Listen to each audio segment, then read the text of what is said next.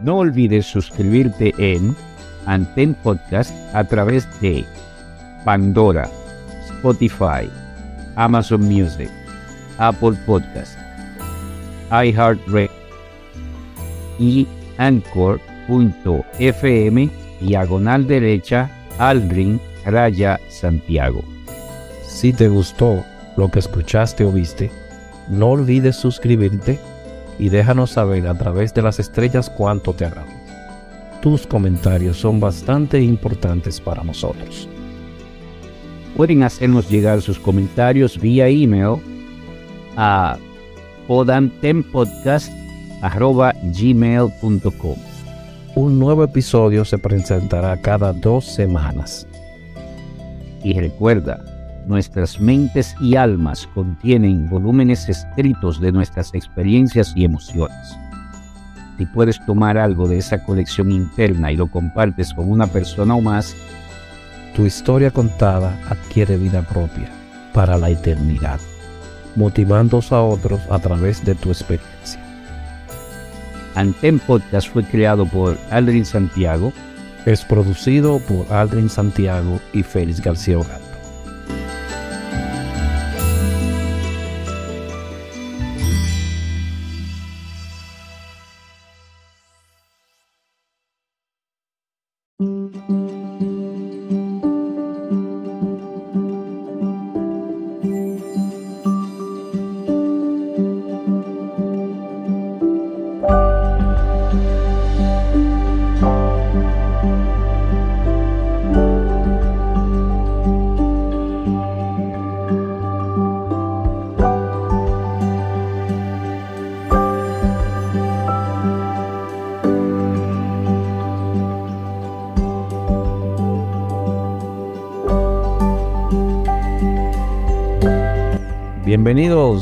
Radios escuchas, una vez más al podcast Anten.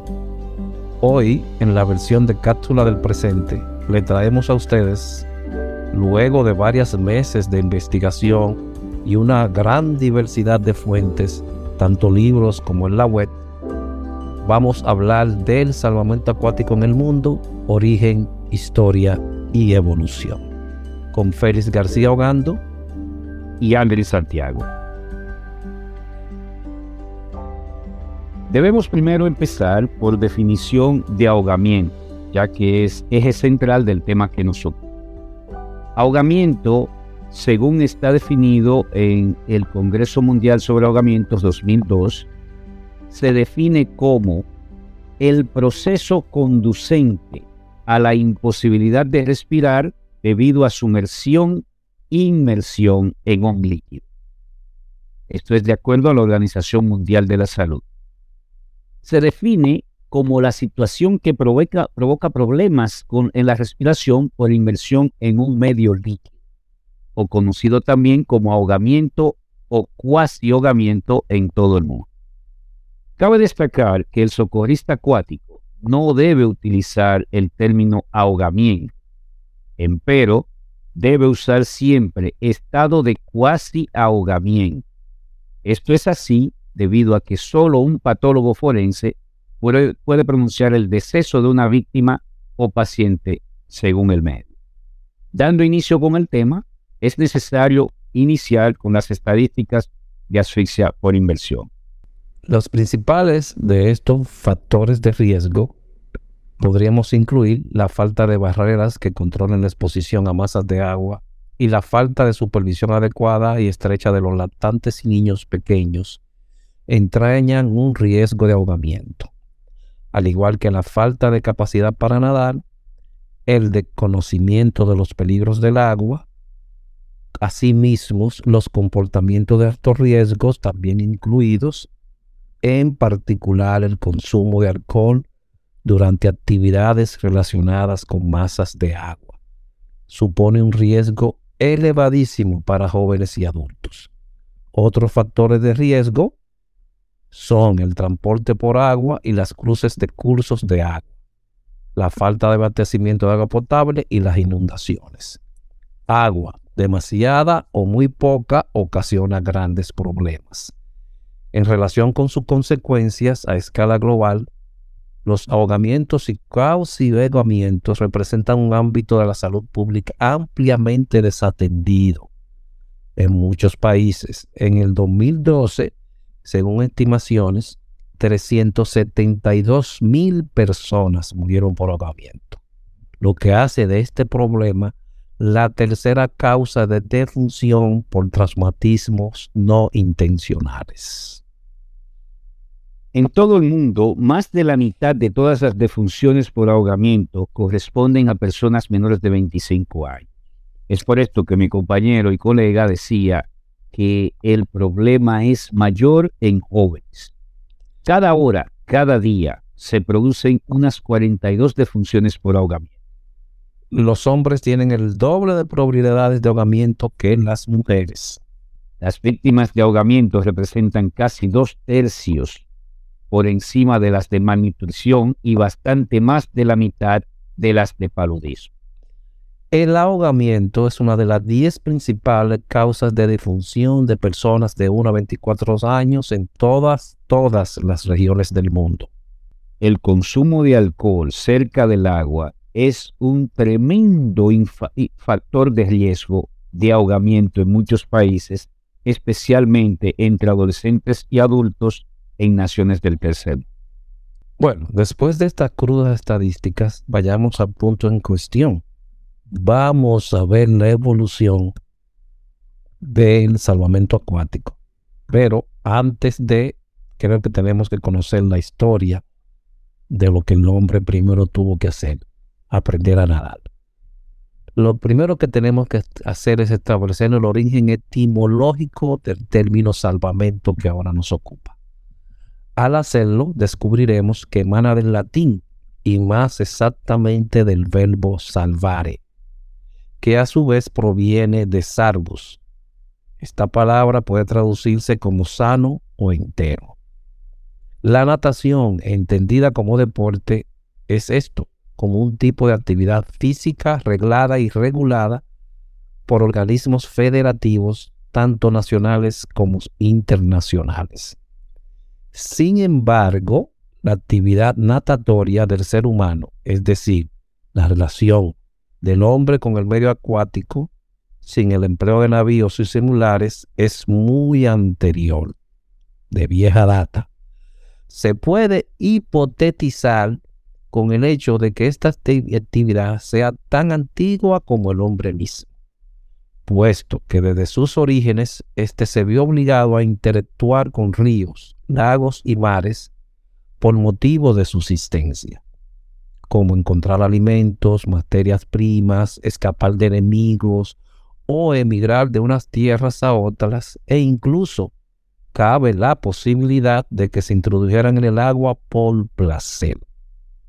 No obstante, todo esto entra dentro de las hipótesis plausibles, puesto que en los cerca de 200.000 años que lleva el Homo sapiens sapiens sobre la Tierra, tan solo disponemos de restos arqueológicos que acrediten la actividad natatoria del ser humano en los últimos 7000 años. La natación como deporte surge en el siglo XIX, pero la interacción del ser humano con el medio acuático es mucho más antigua.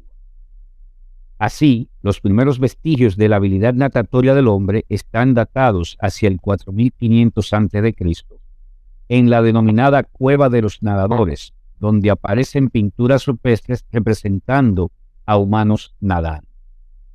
Las primeras grandes civilizaciones surgen a lo largo de grandes ríos.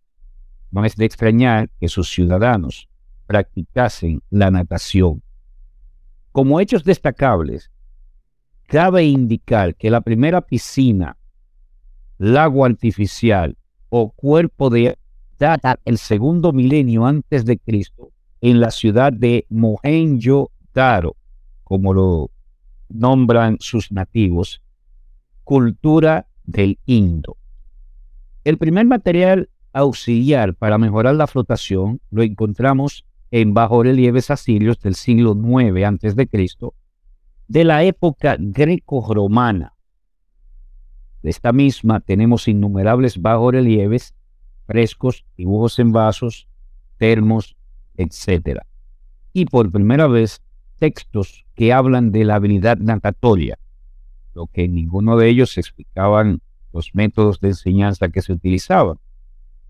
Tras la caída del Imperio Romano de Occidente, se produce una decadencia notable en la práctica de la natación, aunque con algunas excepciones, como son el caso de los reyes carlovingios o la ciudad de Constantinopla, hoy día Turquía. En 1992, Michael Dantage publicó la novela titulada El paciente inglés, que fue convertida en bestseller. Fue llevada al cine en el 96 por Anthony Minghella. La novela y la película recrea la vida del conde Laszlo Almasi, famoso explorador húngaro, quien en 1929 redescubrió la antigua ruta de caravanas que conectaba Egipto con el resto de África cruzando las arenas del desierto en Libia y Egipto. Escuchó a los beduinos antiguas leyendas que hablaban de los tres valles, wadis, perdidos de, de Felsura. La historia sedujo a Almasi y decidió montar una expedición para encontrarlo. En marzo del 33, él y su equipo cartografiaron las zonas este y el sur de Gizkeville, pudiendo por fin dibujar censura en el mapa en algunos textos se dice que está en la Nagoda, bahía de Kevin, Libia, pero esto es un error, pues se encuentra muchos kilómetros del mar en zona al suroeste de, de Egipto, próximo a la frontera con Libia y Sudán. La vieja leyenda se hacía realidad. Sin embargo, él no encontró tesoros alguno, pero sí realizó descubrimientos importantes. De entre ellos, el que más sensación creó y eje central en la sociedad de la época fue una caverna cuyas paredes estaban repletas de pinturas rupestres, artes rupestres, como jirafas, antílopes, orix, etc. Pero lo realmente extraordinario, que llama bastante la atención, fue unas figuras de hombres nadando por este descubrimiento la cueva de los nadadores, en inglés Cave of Swimmers. En medio del desierto del Sahara, a pocos kilómetros del gran mar de arena, hace miles de años hubo agua y los individuos de esa época nadaban en ella. Dichas pinturas rupestres están datadas hacia el año 4500 a.C. Parece una paradoja, pero en el lugar del planeta donde menos agua hay, hoy día se encuentran los primeros vestigios de la habilidad natatoria del ser humano.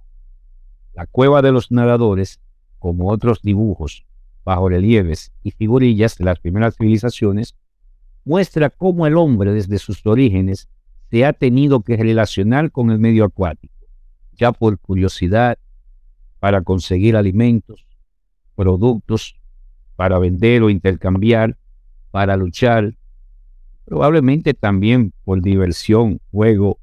Siguiendo con la línea del tiempo, vamos a tomar cada cultura y daremos una pequeña visión de lo que pasó en cada una de esas culturas.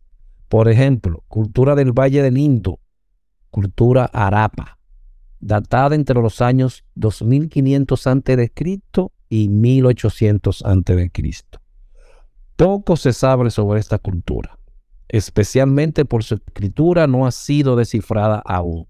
Sin embargo, son numerosos los restos de estatuillas, sellos, tablillas de arcilla o piedra lisa con diferentes inscripciones. Y por supuesto, restos de ciudades. De estas destacan las ciudades de Arapá, que da nombre a esta civilización, y de Monjero Daro. En esta encontramos el Gran Baño, considerada la primera piscina que se tiene referencia. Se trata de una construcción de 11.70 metros de largo por 6.90 metros de ancho y 2.40 metros en su zona más profunda. a cuyo interior se puede descender por unas escaleras. Un poquito parecida a la piscina moderna. ¿eh? Las paredes y suelos de la piscina están realizadas con las junturas de los ladrillos muy compactas que llevaban antaño una capa de betún de unos 3 centímetros de grosor para conseguir su impermeabilización, parecido a la pintura que utilizan ahora también. El tipo de actividades que se realizaban en él es objeto aún de discusión. No obstante, en lo que sí están de acuerdo todos los expertos es que no se trataba de un mero depósito de agua. Si se utilizaba para hacer rituales, religiosos, ejercicio físico, rehabilitación, actividades lúdicas recreativas, etc., es algo todavía no dilucidado, aunque a nuestro modo de ver Todas estas podrían haber sido plenamente compatibles en este lugar. Cultura entre los ríos Tigres y Éufrates, Mesopotamia, Babilonia. Primero, diversas ciudades-estado y luego diversos imperios se sucedieron desde el tercer milenio antes de Cristo. Entre los años 3000 y el 2330 antes de Jesucristo se desarrolla el período sumerio o sumer. Poco se sabe sobre las actividades natatorias en este período, pero en uno de los textos de la época, el poema Epopeya de Gilgamesh, el gran hombre que no quería morir, aparece en un par de situaciones donde el protagonista se sumerge en el agua debiendo buscar una raíz o algo que le va a ayudar a alcanzar su inmortalidad. Esto sugiere de por sí que nuestro protagonista en esta historia sabía o tenía conocimientos del agua. Ciertamente es una epopeya en la que aparecen gran cantidad de situaciones fantásticas, pero no deja de reflejar la cultura y forma de vida de la época. Hacia el siglo XXVII a.C., reinó en la ciudad de Uruk o Erek, como dicen algunos autores, a orillas del río Éufrates, el rey Gilgamesh. Tras su muerte, fue divinizado y su leyenda fue creciendo hasta dar lugar a la primera gran epopeya de la humanidad plasmada en escritura acásica, esto es cuneiforme por su forma en cuña, hacia el siglo XX antes de Cristo. Por tanto, en dos de los instantes más claves de la obra, el gran héroe Gilgamesh demuestra saber nadar. En una ocasión, para lograr un objeto preciado, la planta de la juventud, y posteriormente por ocio o recreación. Por tanto, se puede hipotetizar que nadar para buscar cosas, comida u objetos preciados pero también por placer, podían ser actividades practicadas en el período sumerio. Del imperio babilónico, entre los siglos 27 y 33 a.C., cabe destacar la ordalía del río. Esto es una prueba judicial en la que se arroja al acusado al río, generalmente atado, con la posibilidad de ser considerado inocente si era capaz de llegar a la orilla, cosa muy poco probable. Esto lo encontramos en el código de Hammurabi, que fue el primer código de ley escrito antaño hacia el 1760 antes de Jesucristo. Seguimos entonces con otra de las grandes civilizaciones del pasado, una gran conocida, la cultura del Valle del Nilo, el antiguo Egipto. La civilización asiria es la que más muestra ha dejado de actividad natatoria de sus soldados. Es interesante destacar que algunos de ellos se ayudan de una vejiga inflamada de algún animal, me recuerda los potes que usábamos en la República Dominicana, para flotar mejor, siendo estos los primeros vestigios del uso de material auxiliar para mejorar la flotación y por tanto el nado. El antiguo Egipto ha legado numerosos restos en lo que aparecen representaciones de individuos nadando por los motivos anteriormente citados. Parece muy razonable que en una cultura como la egipcia, que se desarrolló alrededor de un gran río, la relación con el agua fuese inevitable. Nilo, civilización egipcia. Además, el tiempo de esparcimiento formó parte de toda civilización con cierto grado de desarrollo, especialmente en el caso de las clases pudientes, de manera que había que ocuparlo con actividades diversas. El lado fue muy probablemente una de esas actividades. Así, las representaciones en jeroglíficos en lo que aparecen individuos desplazándose en el agua son muy frecuentes y comunes. A la Roma clásica, el cursor en muchos aspectos de la romana, la sí, de Cristo en la necrópolis de Tarquinia, donde se puede ver que un, muchacho saltando al agua de cabeza y a otro que trepa por las rocas para hacer lo mismo. Ahí se deduce que no solamente ya existía la natación, el clavadismo o el clavado. El baño no era solo por placer, sino que los romanos lo asociaban a una vía muy importante para mantener la salud. Así acuñaron la famosa frase Salus per aqua y su acrónimo SP que se traduciría por la salud por medio del agua. Con fines militares también fue usado. Desde los inicios de la fundación de Roma, los militares romanos utilizaban un método combinado de ejercicios. Primero, ejercicios de guerra en el campo de Marte y luego baños en el río Tíber para limpiarse y relajarse, pero también para competir. La ventaja que el dominio de la natación podía otorgar en el campo de batalla fue bien aprovechada por los romanos.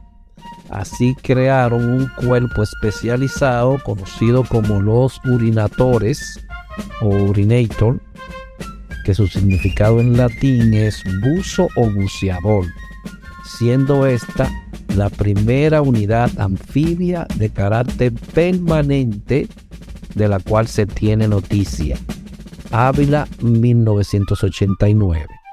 Una de sus acciones más conocidas es descrita por Dion Casio, 1555 al, 229 después de Cristo, en la dominada batalla del río Midway, durante la conquista romana de Vitrania en el año 43 después de Cristo los británicos estaban confiados porque pensaban que los romanos no serían capaces de cruzar los ríos en un puente. Pero no contaban con los urinatores, que esto cruzaron el río por el flanco derecho y atacaron en la zona donde estaban sus caballos, sembrando un gran caos allí. Luego, el grueso de legionarios cruzó el río por el flanco izquierdo para entablar batalla. Vemos entonces cómo se va ampliando el abanico de creo que en esa de parte lugar a otro, no solamente por adquirir medios del otro lado del cuerpo acuático, también para esparcimiento, salud, pero también para aplicaciones militares. Siguiendo con el mismo formato que tenemos hoy, muchos de los tecnológicos fueron desarrollados primeramente para el ámbito militar. Creo que se ha conservado en la historia el mismo uso. Todas las aplicaciones, no solo tecnológicas, sino de cualquier tipo de invención, tiene uso primero o es probado primero dentro del ámbito militar. Continuando, entonces vamos a llegar a la parte de historia del salvamento acuático en el mundo. Este es el conjunto de conocimientos, normas y destrezas empleados para la efectiva vigilancia, protección y atención de las personas que acuden a los diferentes medios acuáticos, ya por deporte, recreación o simple uso público, y que pueden caer en una situación de peligro que amenace su vida. El deseo de mejorarnos continuamente ha permitido por generaciones a nuestra infatigable creatividad dotarse de los elementos necesarios hasta lograr un dominio casi total al momento de salvar vidas en un entorno natural al que por patrón biológico no pertenecemos, sencillamente el agua. Para realizar una descripción profunda sobre métodos e iniciativas del hombre para sobrevivir y ampliar sus posibilidades en el medio acuático, así como el desarrollo de las técnicas de nado, deberíamos abarcar desde los períodos prehistórico, faraónico, bíblico, antiguo, medieval, napoleónico, hasta la era contemporánea, donde se producen en el mundo los primeros intentos por desarrollar, reglamentar, publicar y difundir masivamente técnicas de seguridad, pero más que todo de salvamento acuático para ser usadas por cualquier nadador o neófito, es decir, persona nueva en el medio en que se encuentre en un trance difícil con las ayudas modernas de navegación y los barcos altamente impulsados de hoy día, los naufragios son relativamente nada comunes. Pero antes de estos avances, las naves de vela navegaban con una brújula, o septante, astrolabio y educadas suposiciones. Estaban siempre a merced de la naturaleza, las tormentas y el clima inclemente. Particularmente en invierno traían tragedias todo el tiempo a las naves que se encontraban a lo largo de las líneas costeras. Cuando esto ocurría, pocas personas sabían nadar y las algunas veces heladas aguas eran inmisericordes para aún el más experimentado nadador. Los primeros datos en la historia de un salvamento organizado en el mundo hacen referencia de una asociación en China, Asociación Qingqiang de China para el salvamento de vidas, la cual se tiene una fecha establecida en 1708 para rescatar marineros en problemas. Esto eventualmente involucró estaciones de salvamento especialmente diseñadas con personas y botes de rescates. Otras organizaciones similares fueron establecidas a comienzos o finales del 1700. Tuvo otro de sus primeros pasos en 1767, cuando en Ámsterdam, Holanda, se funda la Sociedad para Rescatar Personas Ahogadas, Maatschappij, Dat Redding van Kellingen cuyo propósito era tratar de recobrar a las víctimas aplicándoles los primeros auxilios. Sin embargo, esto se hacía por métodos empíricos. Casi un siglo después, antes del nacimiento de la Cruz Roja Internacional a inicios del 1860, en 1774, la Real Sociedad Humanitaria de Londres ya indicaba el uso de técnicas de salvamento a lo largo del canal inglés. Se difundía entonces los primeros impresos con recomendaciones, más que todo en países de avanzada. La conferencia de la Cruz Roja en el 1863 se había fijado un solo objetivo, atender a los heridos en combate.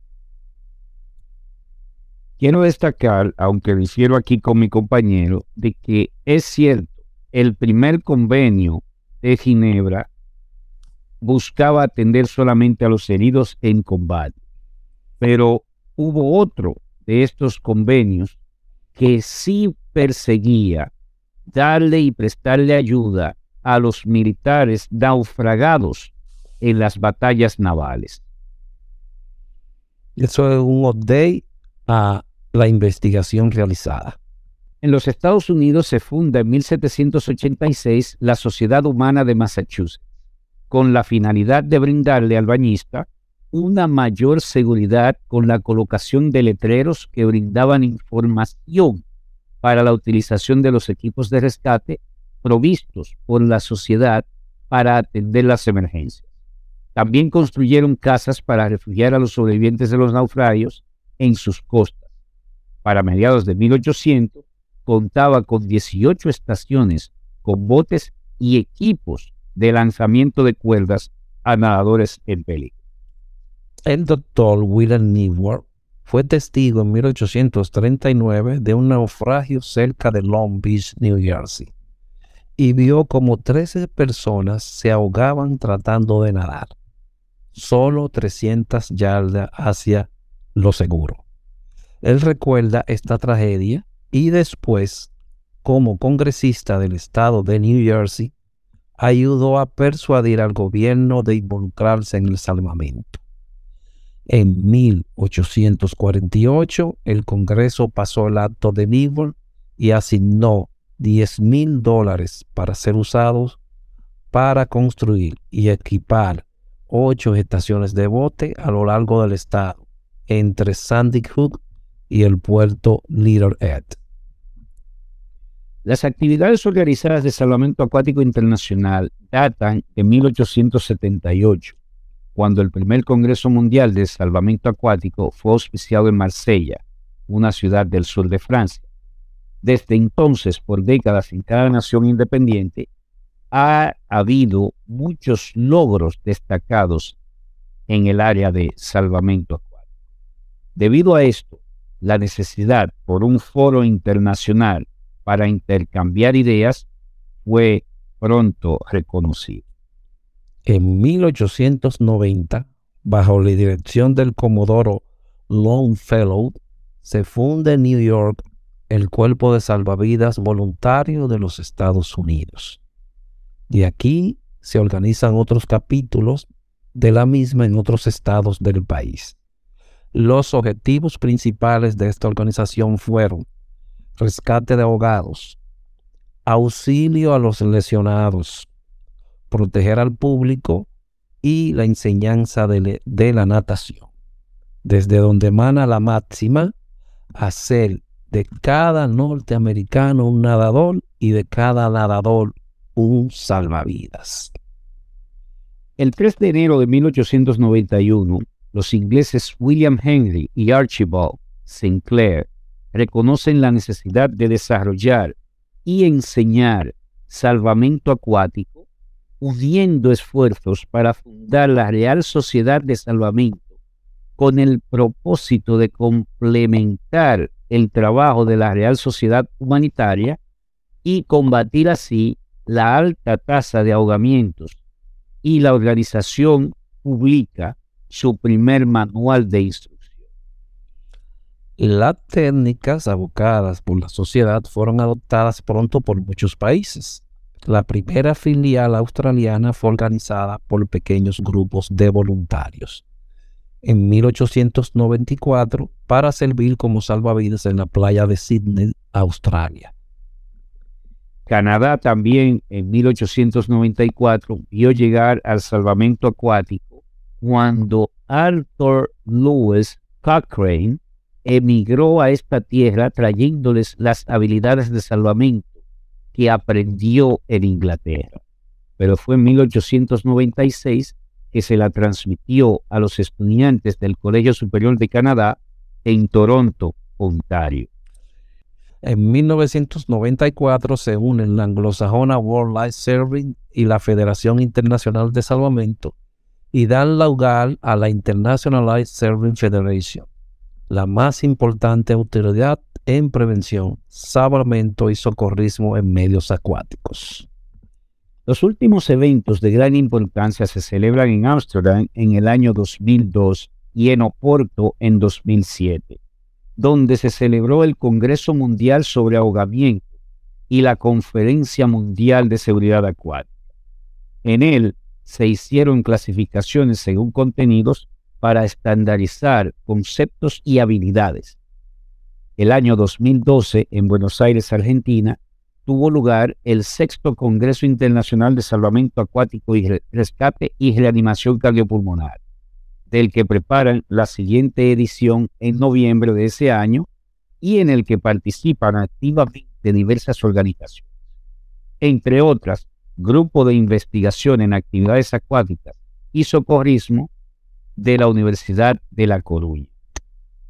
Como podrán ver, el espacio-tiempo ha sido de implementaciones, aprendizajes y en el sentido más estricto de lo que es el método científico, prueba y error. Santiago, lo que más me cautiva en toda esta intervención es que pese a que la escritura ha ido de la mano prácticamente, fue la primera tecnología desarrollada por el hombre y su sistema de grabar en piedra u otros medios su historia solamente es en el último siglo, en los últimos siglos, cuando aparecen eh, o, aparenta que se empiezan a forjar manuales, técnicas y ser diseminadas.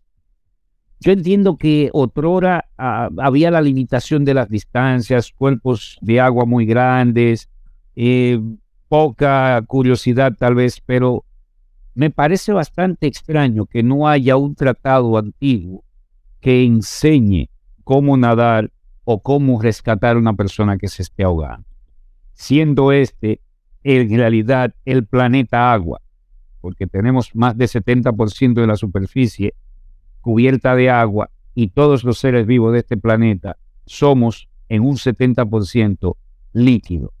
E, esto es una contradicción, es algo que me, yo no sé, ¿qué, tú crees, Santiago?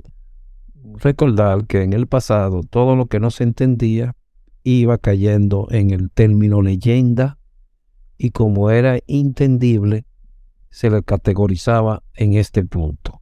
Y esto significaba, lamentablemente, temor. Y tal vez por eso no se le tomó mucho en cuenta a estos espacios de agua que es gran parte de nuestro mundo. Federación Internacional de Salvamento y Socorrismo. La International Life Saving Federation, o ILS, como la conocen o denominan hoy día, es una federación organizada por organizaciones nacionales de salvamento acuático. Fue creada el 24 de febrero de 1993 con la fusión de la Federación Internacional de Salvataje Acuático, la FIS, y la World Life Saving, WLS, en Lovaina, aunque su fecha de constitución oficial fue el 3 de septiembre de 1994. Aunque desde finales del siglo XVIII y a lo largo del siglo XIX hubo varios países que se interesaron por la prevención de ahogamientos en sus respectivas comunidades, se puede considerar 1878 como el año de intercambio de experiencias a nivel internacional, al celebrarse el primer Congreso Internacional de Salvamento en la ciudad de Marsella. A partir del mismo se crearon numerosas asociaciones de carácter nacional agrupadas en la Federación Internacional de Salvataje Aquatique, FIS, fundamentalmente las europeas, y en la World Life Saving, WLS, las pertenecientes a la Commonwealth británica. Dentro de esas federaciones que hoy son miembros en la región de las Américas, esa región que nos compete por nuestra lengua, están Argentina, Barbados, Brasil, Islas Vírgenes Británicas, Canadá, Chile, Costa Rica, Ecuador, El Salvador, Haití, Jamaica, Perú, Santa, Santa Lucía, Surinam, Trinidad y Tobago. Estados Unidos tiene dos, la United States Life Saving Association o la Asociación Estadounidense de Salvavidas y la American Red Cross o Cruz Roja Americana. Venezuela, la INCA o YMCA de Venezuela. Uruguay, Asociación Nacional de Guardavidas del Uruguay. Y en estas grandes ah, oportunidades que se tienen cuando se juntan, ellos establecieron, contemplan unos reglamentos para las pruebas. Dentro de las pruebas que se establecen en estos, en estos congresos, una de ellas es, o algunas de ellas son piscina de 200 metros con obstáculos, 50 metros para, arrastre de maniquí, 100 metros combinada de salvamento, 100 metros arrastre de maniquí con aletas o chapaletas, como nosotros lo conocemos, 100 metros socorrista, 200 metros super socorrista, lanzamiento de cuerda, un relevo 4 por 25 metros, arrastre de maniquí, relevo 4 por 50 metros, obstáculos y relevo 4 por 50 metros combinada con tubo de rescate. En aguas abiertas se utiliza la siguiente, nado, relevo, nado, rescate con tubo, correr, nadar, correr, bandera, con banderas esto es así porque eh, a 100 metros, 200 metros de distancia, vociferar pulmón en boca en un ambiente cargado de personas es imposible la comunicación. Por esto se usa la señalización con banderas. Sprint, que significa sprintada o una carrera rápida. Relevo, sprint, carrera 2 kilómetros. Relevo, carrera 2 kilómetros esquí, relevo con esquí, carrera con tabla, relevo de carrera con tabla, relevo rescate con tabla, Ocean Man, Ocean Woman y relevo Ocean Man, Ocean Woman. Y luego, como parte de cierre y muy indicada, porque ¿qué harás con el paciente luego de sacarlo? Se hacen unas simulaciones de reporta ante emergencias. Se usan botes rígidos, como la yonita que tenía la Cruz Roja, y se usan botes inflables, como los que llegaron después con los proyectos españoles y demás. Vemos aquí cómo la historia o el inicio del el salvamento acuático ha ido cambiando desde solo un reducido grupo de personas como los militares que estaban eh, eran los únicos que podían usar el medio acuático, no solo para su propia recreación, sino también para sus prácticas militares, se ha abierto a más cantidad de gente de la población, pero también han ido cambiando o descubriéndose, desarrollándose no solo nuevos estilos de natación aplicada al salvamento, sino también equipos. El hacer el rescate cuerpo a cuerpo es necesario cuando no hay equipos. Pero si hay equipos, se usan los equipos. Es por esto que vemos que en las pruebas, tanto de agua abierta como en piscina o medio más cerrado, tiene diferentes materiales a la disposición. Con esto queremos dejar cerrada nuestra cápsula del presente el día de hoy y esperemos que nos encontremos de nuevo en otro cápsula del presente nuevamente. Gracias por su atención. Se despide de ustedes Alvin Santiago. Félix Hogar.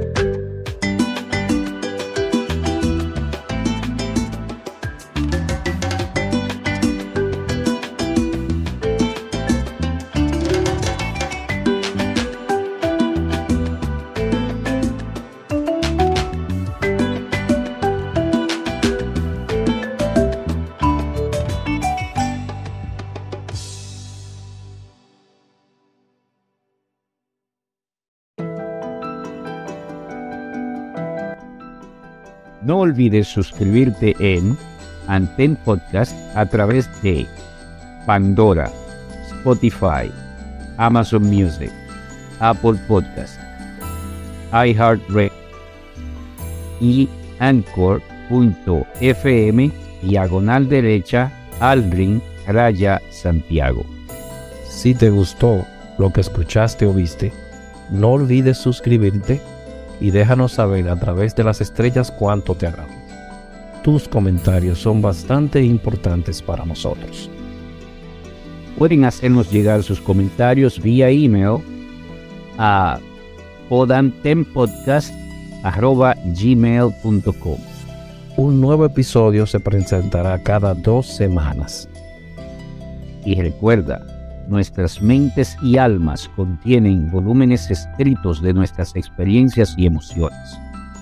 Si puedes tomar algo de esa colección interna y lo compartes con una persona o más, tu historia contada adquiere vida propia para la eternidad, motivando a otros a través de tu experiencia.